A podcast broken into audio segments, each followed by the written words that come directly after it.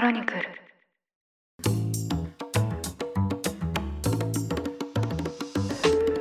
おはようございます。2月12日日曜日。ニュースコネクトパーソナリティの野村貴文です。この番組では平日毎朝5分間で世界のメガトレンドがかかるニュースを解説しています。日頃からお聞きいただきまして誠にありがとうございます。さて今日は日曜版として1週間に配信されたニュースを振り返っていきたいと思います。休日のともにリラックスした気持ちでお聞きいただければ嬉しいです。それでは早速お呼びします。経営競争基盤共同経営者の塩野誠さんです今週もよろしくお願いしますはい、塩野です。今週もよろしくお願いします。はい塩野さんの今週といえば1周年記念ですか？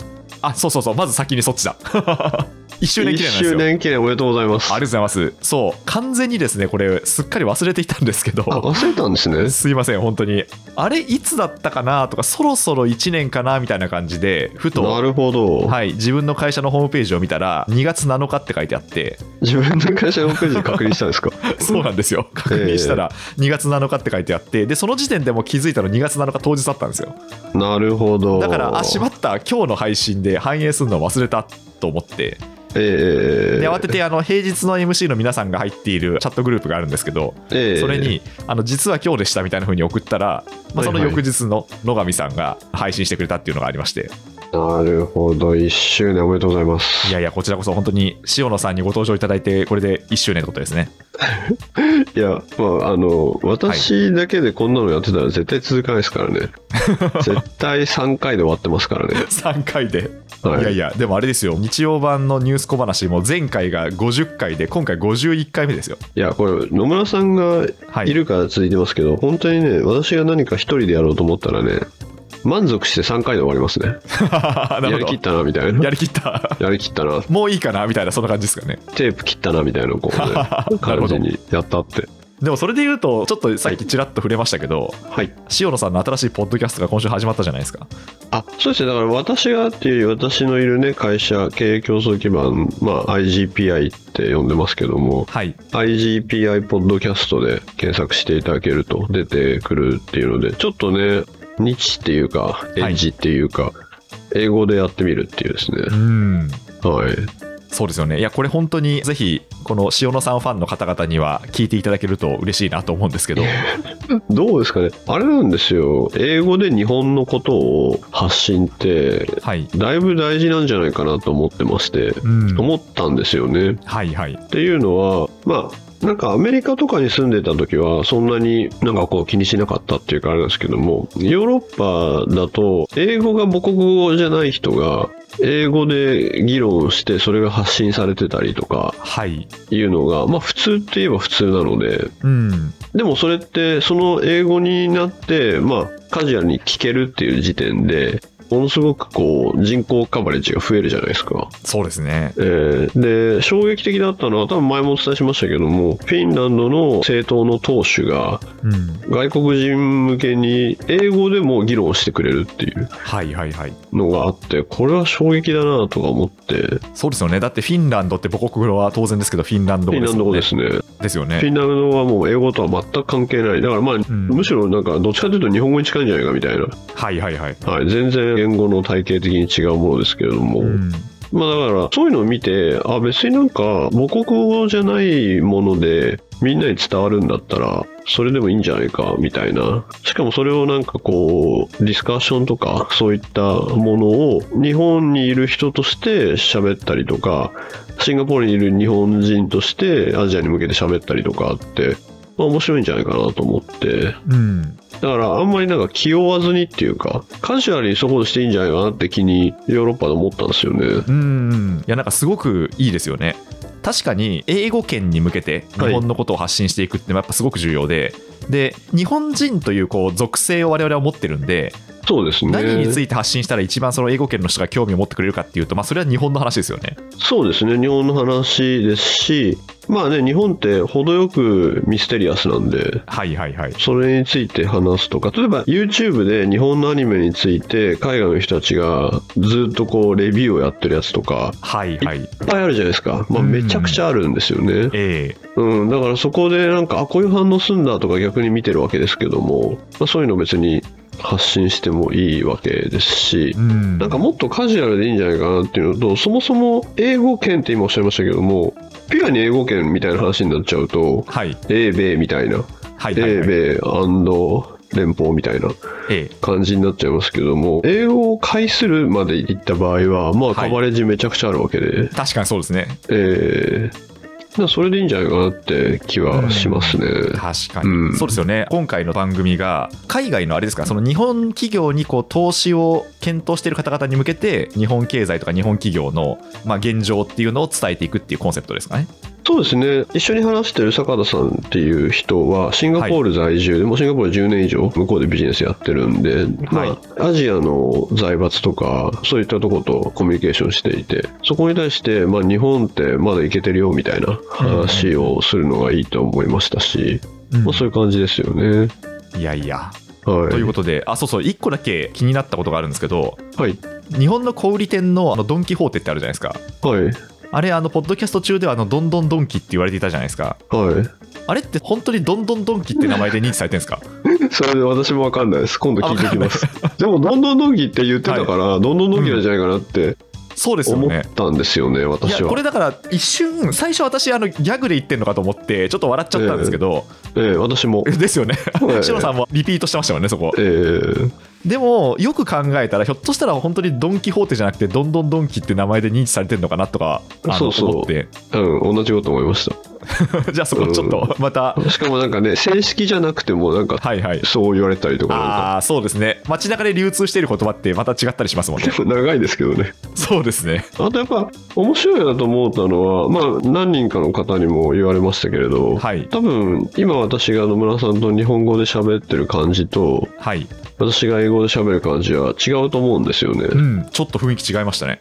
えーでそういう意味で言語に人格は引っ張られるっていうのはずっと思ってるんで、はい。はい、まあなんかちょっと変わりますよね。だから、うんうんそういう意味でこれもカジュアルにやればいいんじゃないなんですけどはい。英語とかもまあなんか得意不得意上手い下手とかいろいろあると思うんですけども、はい。まあ、それはそれでなんか英語人格として使えばいいんじゃないかなって思いますね。うんうんうんうん。そうですね。うん、確かに。その時の自分っていうか。はいはい。バージョン違いっていうか。はい。そうですよね。だからひょっとしたら日本語で口下手でもその英語で喋った方が楽みたいな方もいらっしゃるかもしれないですよね。そうですね、そうですね。だからなんかよくね、よく言われる逸話としては、はい。ずっと喋ってる関西人が MBA で勝つみたいなね。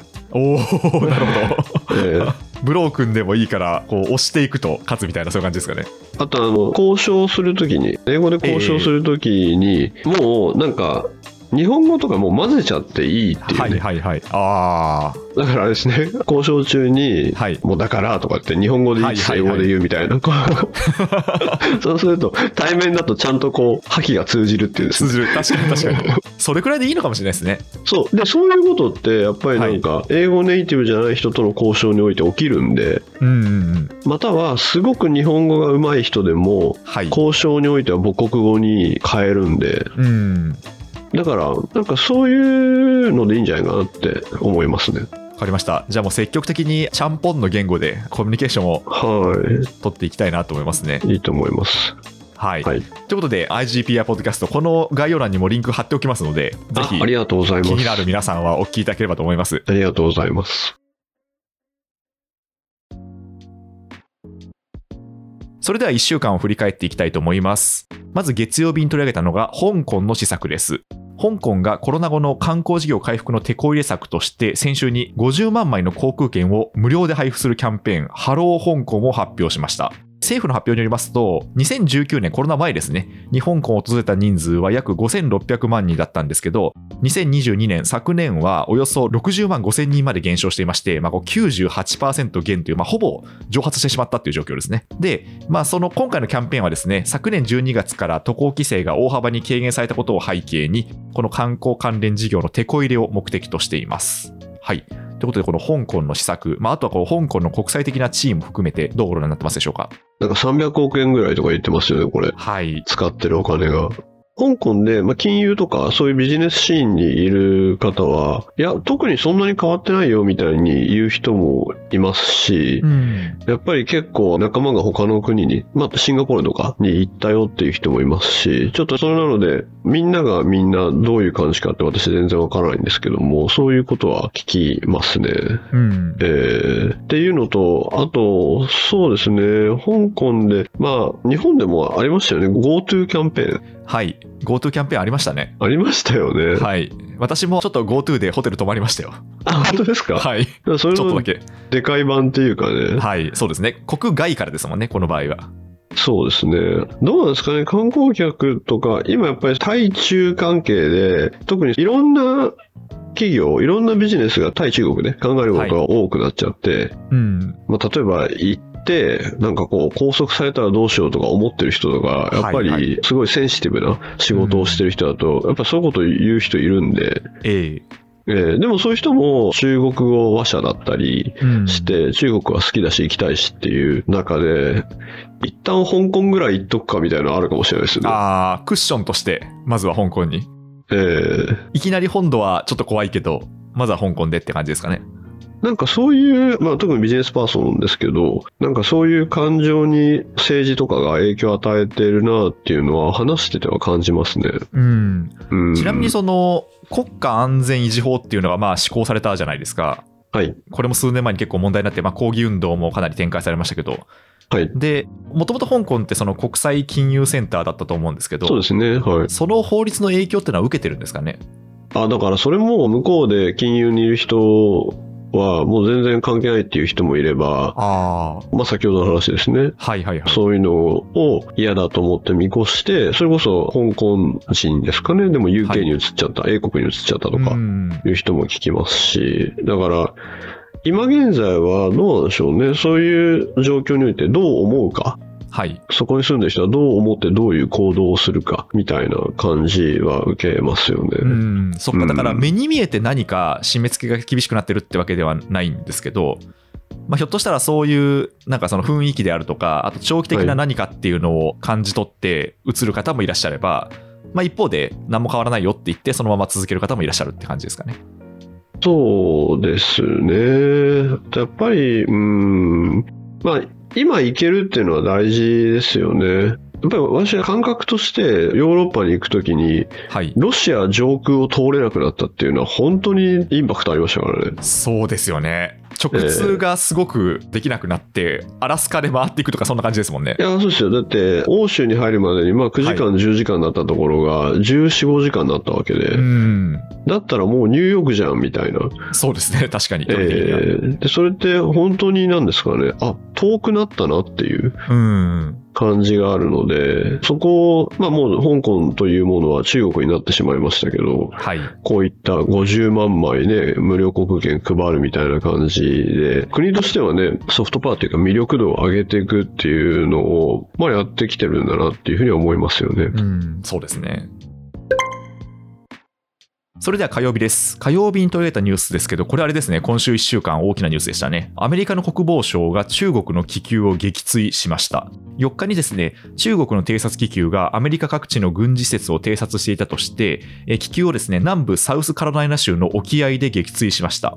で、国防総省はですね、国家の主権を侵害する容認できない行為だと非難しまして、ブリンケン国務長官の中国訪問を中止しました。で、一方ですね、中国側は気球の撃墜について、アメリカ側の過剰反応であったって、これはその米中関係の安定化を向けた努力に深刻な損害を与えたと、こちらも抗議をしています。はい。ということで、この気球撃墜の事案、これについてはどう見ましたでしょうか？これ前に日本にも来てましたよね。うん、なんか記憶にありますね。なんか来てましたよね。はい、なんか来てました。うっすらなんか来てましたよね。はい。でも確か日本の現在の法律だと撃墜できないんですよね、確か。できないと思いますね。はい。うん。大体それは何かわからないですしね。はいはいはい。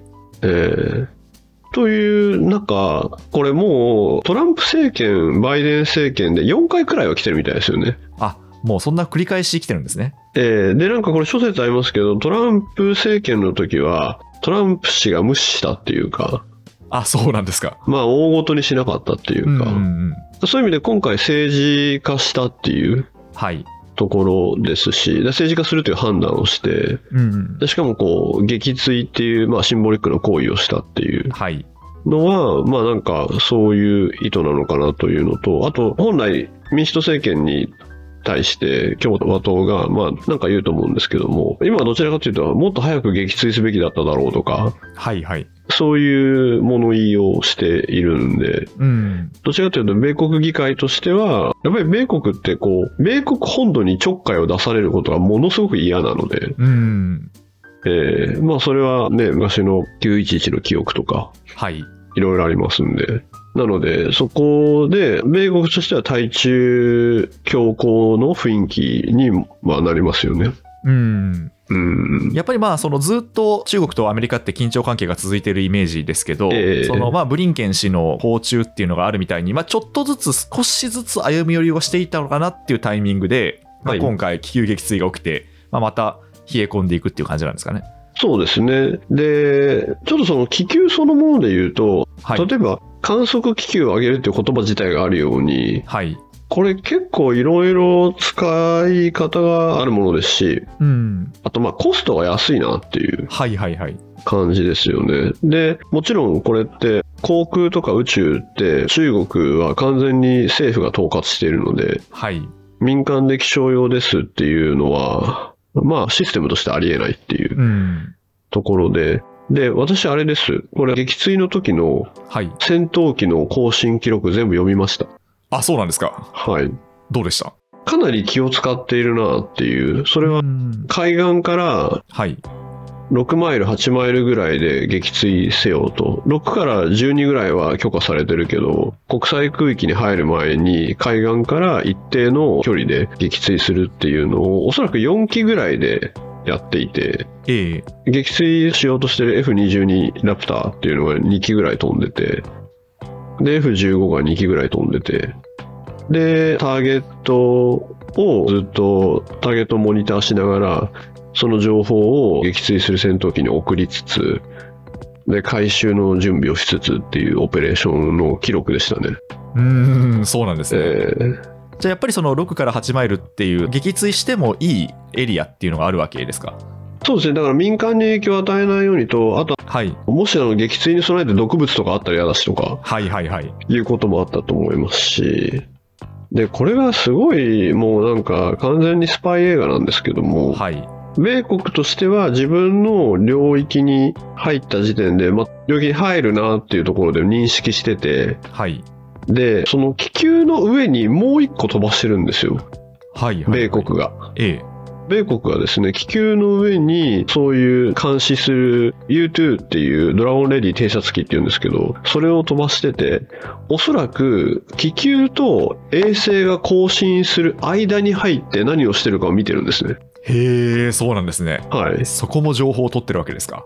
はい。なので、泳がせて、はいはい。気球はおそらく衛星と交信をする、または衛星に対して、ここら辺を衛星が見ろっていう指示を出す可能性があるので、うん。気球と衛星の間に1個米国空軍の偵察機が飛んでるんです、ずっと。へえそうなんですか。そんな構造になってたわけですねそういう構造ですね。へえ。であれですか？じゃあある意味向こうが何をするか情報を取ったりとかあとはそのはい。確定的なことをした時点で撃墜するみたいなそういう感じなんですかね？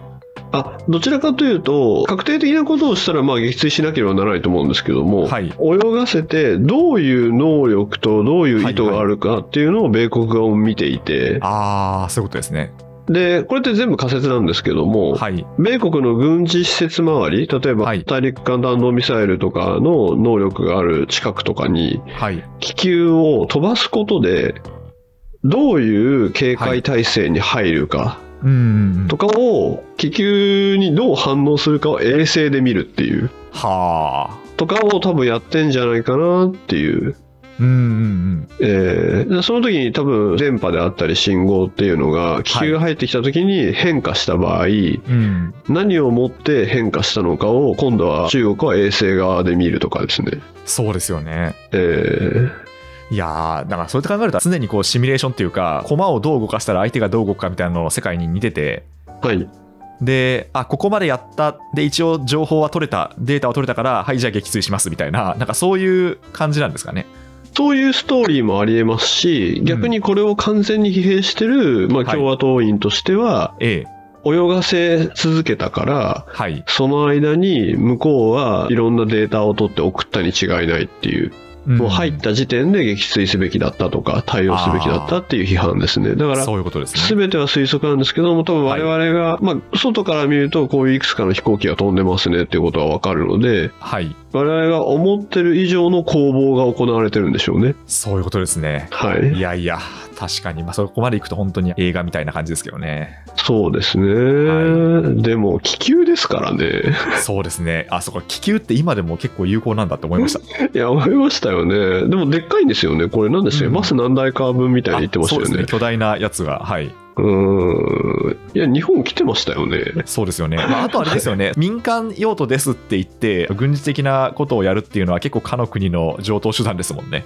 まあそうですね、軍民融合、だからそういう軍民融合もそうですけども、はい外交的にはそういうことを言えるっていうことと、はい。あと、それに対して、まあ、米国、そして米国同盟国がどう反応するかも見えるっていうのも、まあ、本当の意味で観測気球ですよね。そうですね。確かに言葉通りの観測気球ですね。えそれでは水曜日です。水曜日に取り上げたのが Google の動向です。アメリカの Google がですね、6日に対話型 AI バードを発表しました。6日から一部でテスト公開して、数週間以内に一般にも公開すると発表しました。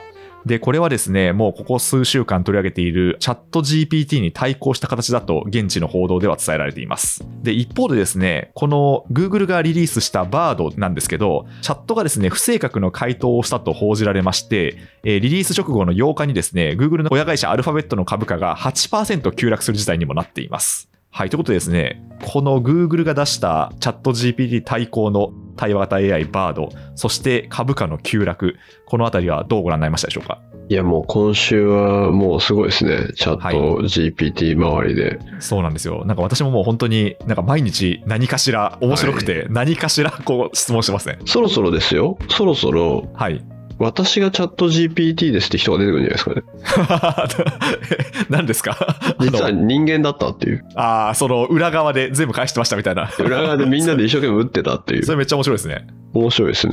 はい。えー実はなんかね、あるこう秘密のセンターに人々が集められて、そうですね。チャット GPT として働かされてたっていうお話。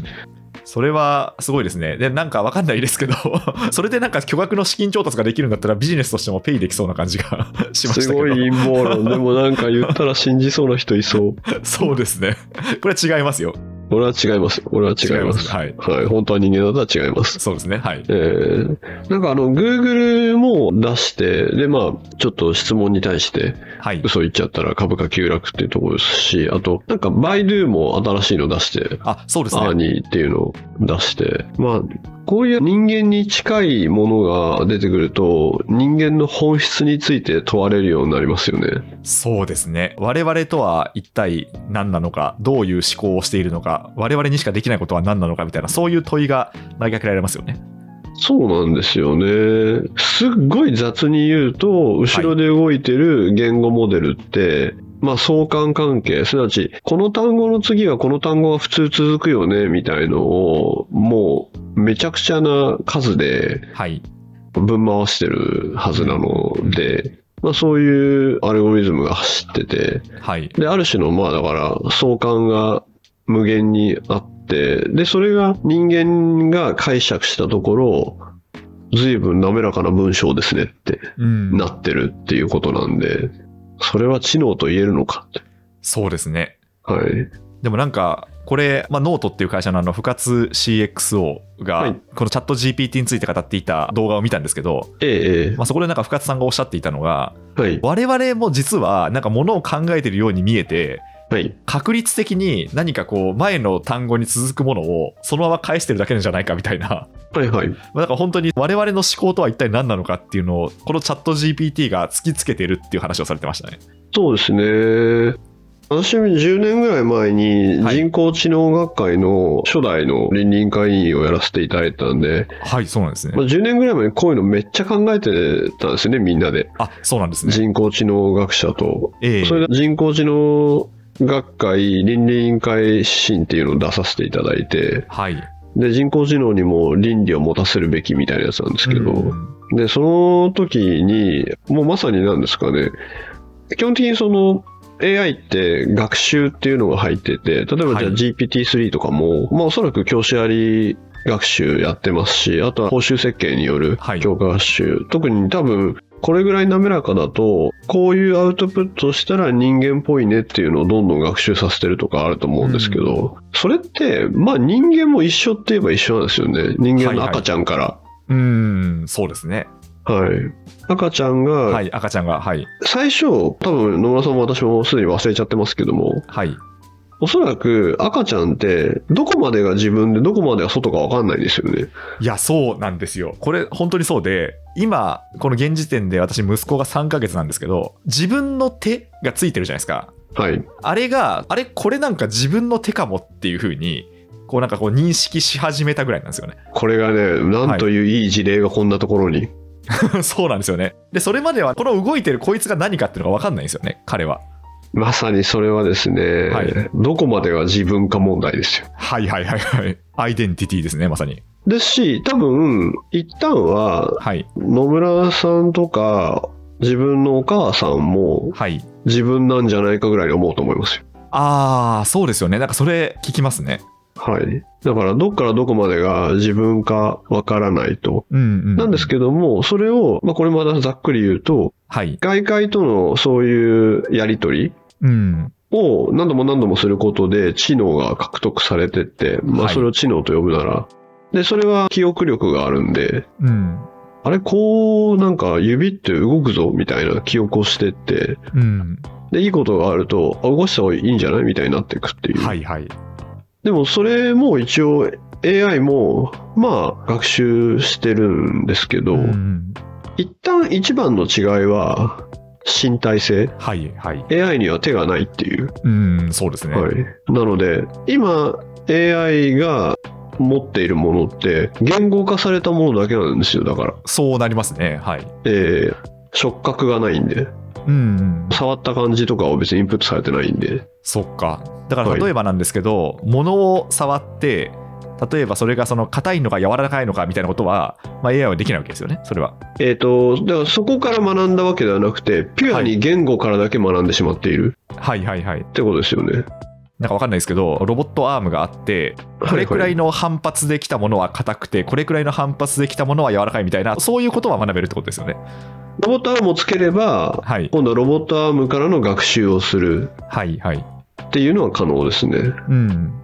ただ、今のチャットボットは、はい。ある意味、おしゃべりだけから学んでるうん。脳みそ。はい。なので、今人間に残されたのは、ええ。言語化されてない身体性。うーん、面白いですね。めっちゃ面白いですね。はい。言語化されてない身体性って、なんかこの話しだすと長くなるんですけど、はい。まあ多分我々がスマホとかインターネットとか、まあ要は情報がたくさん増えたことによって、ええちょっとそのなんか衰えてる部分だと思うんですよね。衰えてますね。衰えてますし、頭でっかち問題は、なんか、言語化構造化されたものの方が優位とか頭いいんじゃないみたいな雰囲気ありますよね。ですよね。はい。だからもう一回なんかこう身体値を取り戻そうじゃないですけど、身体値の復権みたいなものが起きてくるんですかね、この後。うん、まあ、残るものとしては結構それがありますけども、何今のこの感触、これはキュンって意味とかなっちゃうともう言語化されちゃってるんで、そうですね。名付けられた瞬間に AI を学習できますからね、それは。AI が、あこれキュンねっつってなっちゃうんで。なるほど。やっぱあれですか、暗黙知ですか。やっぱ大事になってくるのは、そうやって考えると。そうすると我々無言になりますけどね。そうですね。え感じろみたいな、そういう感じになー、ります、ね。感じろみたいな、そうそう、そうなんですよ。いやいやいやうん、ということでですね、このチャット GPT とかこの生成型 AI の話なんですけど、はい。実はこう3週にわたってこのニュース小話でもやってきまして、で、ね毎回毎。回めっちゃ盛り上がるんですよね。はい。はい。なので、ちょっとですね、サポーター会員さん向けのボーナストラックで1回深く、あの30分ぐらい、塩野さんとこの話をしてみたいなと思いますので、ボーナスチャット。はい。ボーナスチャットですね。よろしければそちらもぜひチェックいただけると嬉しいなと思います。はい。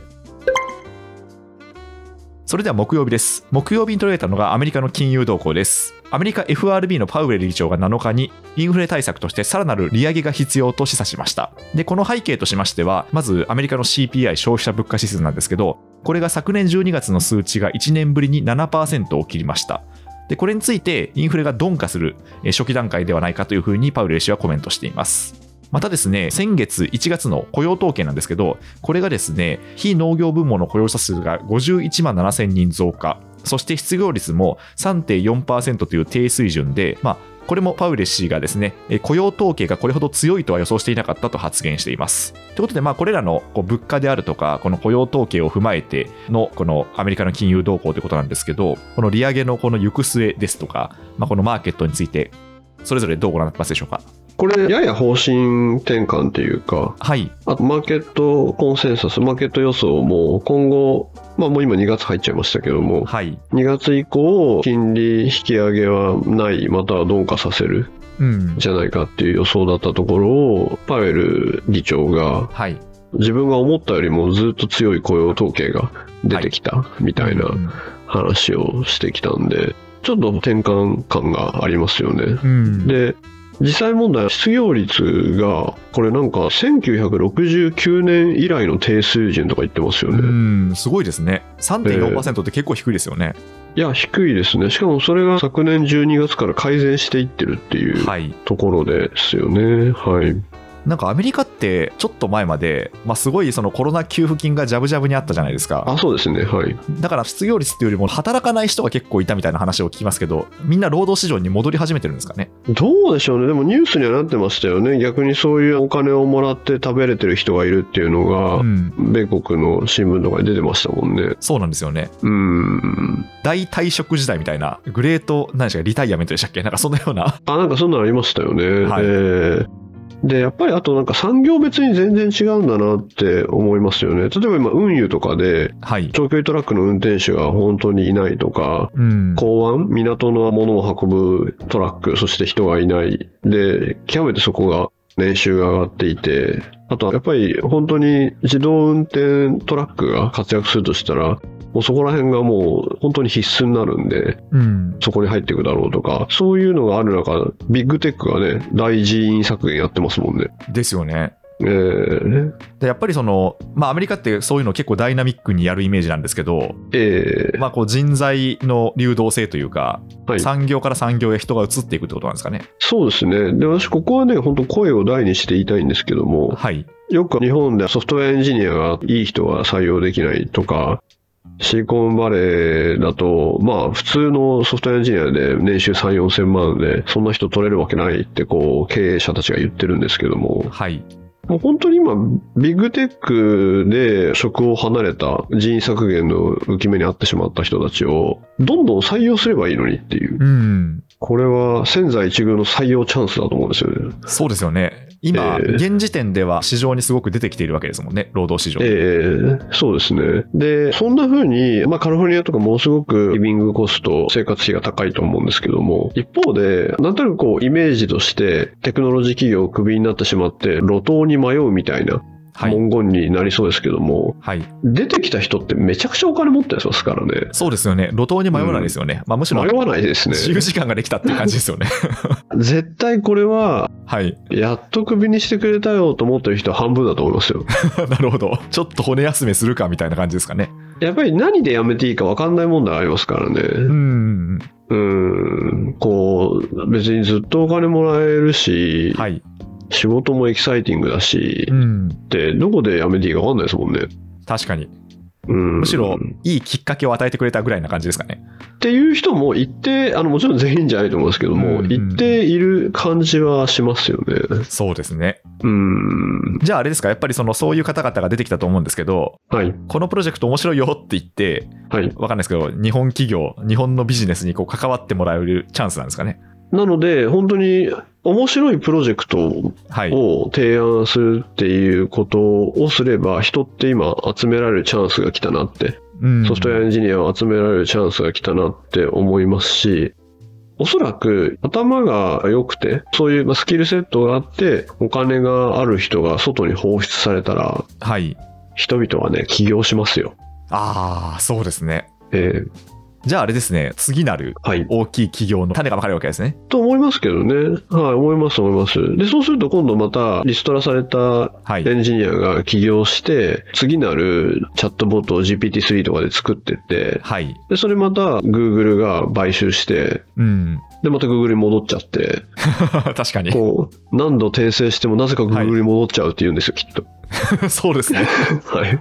これなんかあの日本だと前も言ったかもしれないですけど、何度転生しても毎回 Yahoo に戻っちゃうみたいなヤフーに方が、戻るみたいな。はい、いらっしゃるみたいですけどね。みたいな。2回ぐらい Yahoo に戻った方もいるっていう話を聞きましたけど。話ですよね。はい。うん。どうしてもヤフーに戻ってしまうんだって。どの世界線でも戻ってしまうっていう。そうそうそう。それですよ。そうですね。いいですね。それでは金曜日です。金曜日に取り上げたのが、ウクライナゼレンスキー大統領のヨーロッパ訪問です。24日でですね、ウクライナ侵攻開始から1年になるのを前に、ゼレンスキー氏がイギリスとフランスなどを訪れまして、各国の首脳にさらなる軍事支援を訴えました。で、まずですね、8日に事前の予告なしにイギリスを訪問しまして、スナク首相、そしてチャールズ国王と面会しました。そしてですね、フランスを訪れまして、マクロン大統領、そしてそこにドイツのショルツ首相もいまして、会談を行いました。で、その後ですね、EU の議会にもマクロン氏は出席しまして、えー支援を訴えたということですね。はい。ということで、このウクライナの動向についてはどうご覧になりましたでしょうか？急にあれですね、本当欧州各国をね、回って、で、まあ、欧州における軍事大国は回ってますけども、まあ、ベルギー、ブリュッセルはね、EU 首脳会にも出てるということで、まあ、戦況がどんどん膠着していく中、まあ、ゼレンスキー氏としては、より高度な武器を手に入れることで、今、だいぶその攻勢をかけられている東部であったりの体制構築をしたいっていうことだと思うんですけども、これ完全にですね、これから天候天気、はい。天候の影響が大きいですよね。うん。えー、なので、地面が凍っていくのか、はい。暖かくなっちゃってぬかるんでいくのかで、うん。まさかね、こんなことが起こるかっていう、地上の戦車戦やってるんで、うん。雪が溶けてぬかるむと進まないみたいなね、そうですよね。えー感じになりますし、で、でもそうするとなんでじゃあロシアは2月に侵攻したんだっていうことで、政治的には無理をしていくと思うんですけども、うん。まあ、プーチン氏からすると、今この状況って、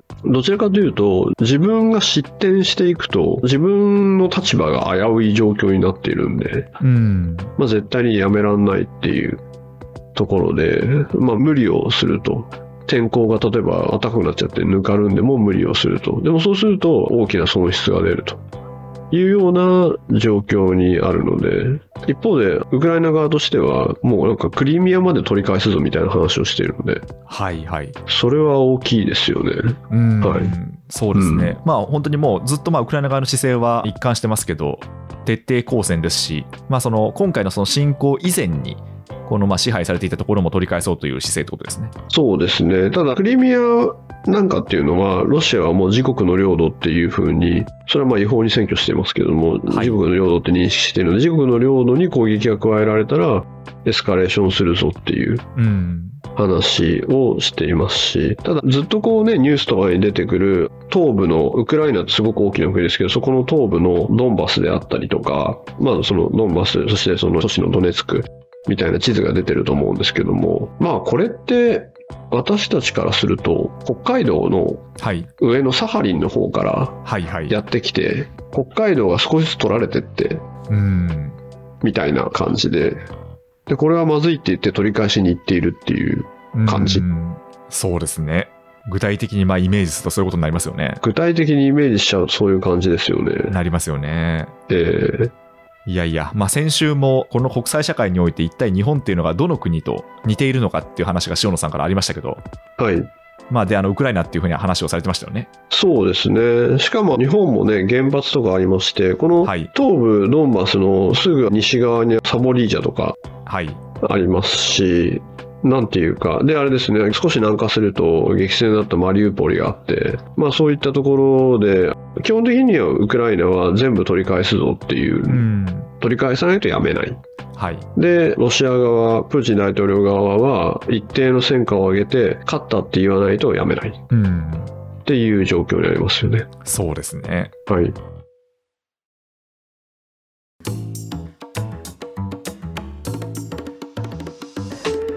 ということで今週1週間振り返ってきました。あのトルコの方の地震がね、非常に大きな地震があって、そうですね。今週はそれも発生しました。はい。そうですね、非常に多くの方が亡くなって、建物の破損度合いがすごいですよね。そうですねうん、やっぱりこう日本でも報じられてますけどパンケーキクラッシュっていう現象が起きてしまっていて。ええ。でまあビルが本当にこう土台の部分からこう崩れていくっていうような、まあ、結構凄まじい映像が報じられていますよね。だから耐震になっていないってことですかね、それは。なんかみたいですね。報道によると今の耐震基準は日本とほぼ同じくらいの水準みたいなんですけど、やっぱりこう昔のまだ耐震がしっかりしていない建物がいっぱい残っていてええ。それがまあ崩れてしまったみたいですねなるほど、それで今、あれですね、そこの中で取り残されちゃった人をね、救援してるって話ですよね。そうですね。はい。でもうん。すでにトルコシリア両国で1万5000人以上の方が亡くなっているということですうね、ん、そうですよね。もともとね、そんなに衛生状態とかも良くないので、うん。もうあれですね、一人でも多くの方が中から助け出されるといいですね。そうですね。はい。えーということでじゃあ、えー今週の最後毎週恒例の DJ コーナーをお願いしてもいいですか？DJ コーナーね、これはいいつまで続けられるのかなっていう。どうします？でも、曲って無限にありますから続くんですよね、きっとね。はい。ニュースが無限にあると同じように曲も無限にありますよね。曲は無限にありますよね。はい。だからね、もう曲切れだよってことはないんですよね、ないですきっとね。ね。はいえーそうですよね。もともとなんで始めたのかなっていうこともあります確かにそうなんですよあのちょっと振り返ってみたいなと思うんですけどどこからこのコーナー始まったかなっていうちょっと私も忘れちゃったんで一回そうですよね。振り返ってみたいなと思いますけどえー監修とはすごいものですね。すごいですねだから何回やってんだろうもう数ヶ月やってますもんねそうですよね。えーいや、それでですね、はいちょっと、ね、最近ちょっと新しめの、すごい新しい曲とかをやってて、そうでしたね。はい、えーで、ね、そこまでなんかメジャーなのも出してなかったんですけども、はい。今日はちょっとスーパーメジャーなので、はい。行こうかなって、もう知ってるよって話だと思うんですけども、はい。なんか2020年代のはい。配信セールスではい。1位になったって、はい。テイラー・スウィフトのはいアンチヒーローらしいんですよ。あそうなんですか？へええ。ー、これが1位らしいんですけども、はいはいはい。アンチヒーロー多分、まあすごいキャッチーなメロディーですし、もうすごいかっこいい曲ですけど、はい。テイラー・スウィフトのアンチヒーロー。これもう歌詞をちゃんと英語、日本語でですね、読むとですね、ええ。スーパーダークネスっていうですね、あそうなんですか。そうなんですよ。テイラー・スウィフトって世界一のポップスター、世界一のセレブだと思うんですけど、はい。世界一のセレブがこんなに自己嫌悪なのっていう。知らなかった。歌詞をあんまりしっかり読んだことなかったんですけどそうね。ミュージックビデオも見ていただきたいんですけども、はい。はい。はい。まあ一言で言うと、ええ。もう自分が嫌いすぎる妄想がほう。どんどん高まっていく曲なんですよね。へえそうなんだ。知らなかったで、まあちょっと一つ取り出すと、はい。自分がまあ死んだ後にみんなが相続争いをするみたいな話とかも入ってて、歌詞の中に入ってるんですか？やばいですね。世界一のセレブが。へっていう、で、またそのミュージックビデオがすごいいい感じなんですよ。えはないはいはいはい。みんなが相続のなんか言い争いをしてるようなシーンで、はい。それを棺桶の中からちょっと覗くみたいな。なるほど。やばくないですか？やばいですね。自分はもうそこにはいないけどっていうことですね。そう、でも曲がすごいかっこいいっていう。へえっていう超ダークな曲が2020年代の配信1位だったっていうですね。えそそれはあれですか？やっぱり何かを象徴してるんですか？いや、どうなんでしょうね。まあでも曲かっこいいですからね。そうですねはいうん、だからなんかね、何重の意味でね、ちょっとおかしいなっていう。なるほど。じゃああれですね、ええ。そういうなんていうかこう社会的構造と歌詞の意味も捉えながら改めえてーこう超有名曲を聴いていただけるとね超有名曲を。いや、はい。歌詞やばいですよ、本当に。多分、日本で、日本語でこの歌詞だったら、はい。闇曲とか呼ばれると思うんですよ、ね。そうですね。なんかカルトソングみたいな感じになりそうですね。そうそうそうそう。で、あの人大丈夫かなってなると思うんですようね。ん。なんか闇の中に落ちてしまったなみたいな。確かに。感じが世界一のセレブの世界一売れた曲、うん。アンチヒーローですね。はい。で、もう一個は、はい。なんか関東近辺でも雪じゃないですか。雪。そうですね。今日収録日ははい。雪が降ってますね。みたいな感じで、はい。ビッケブランカさんのはい。真っ白っていう曲ですね。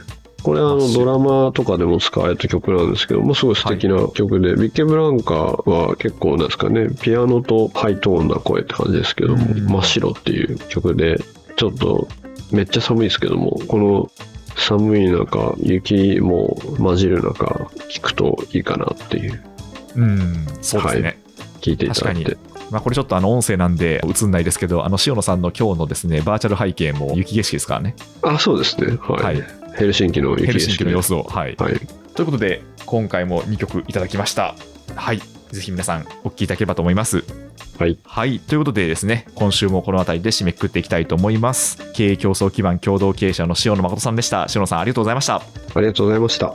ニュースコネクト、お相手は野村貴文でした。番組への感想は、ハッシュタグ、カタカナでニュースコネクトとつけて、ツイッターに投稿ください。もしこの番組が気に入っていただけましたら、ぜひフォローいただけますと嬉しいです。それでは、良い週末をお過ごしください。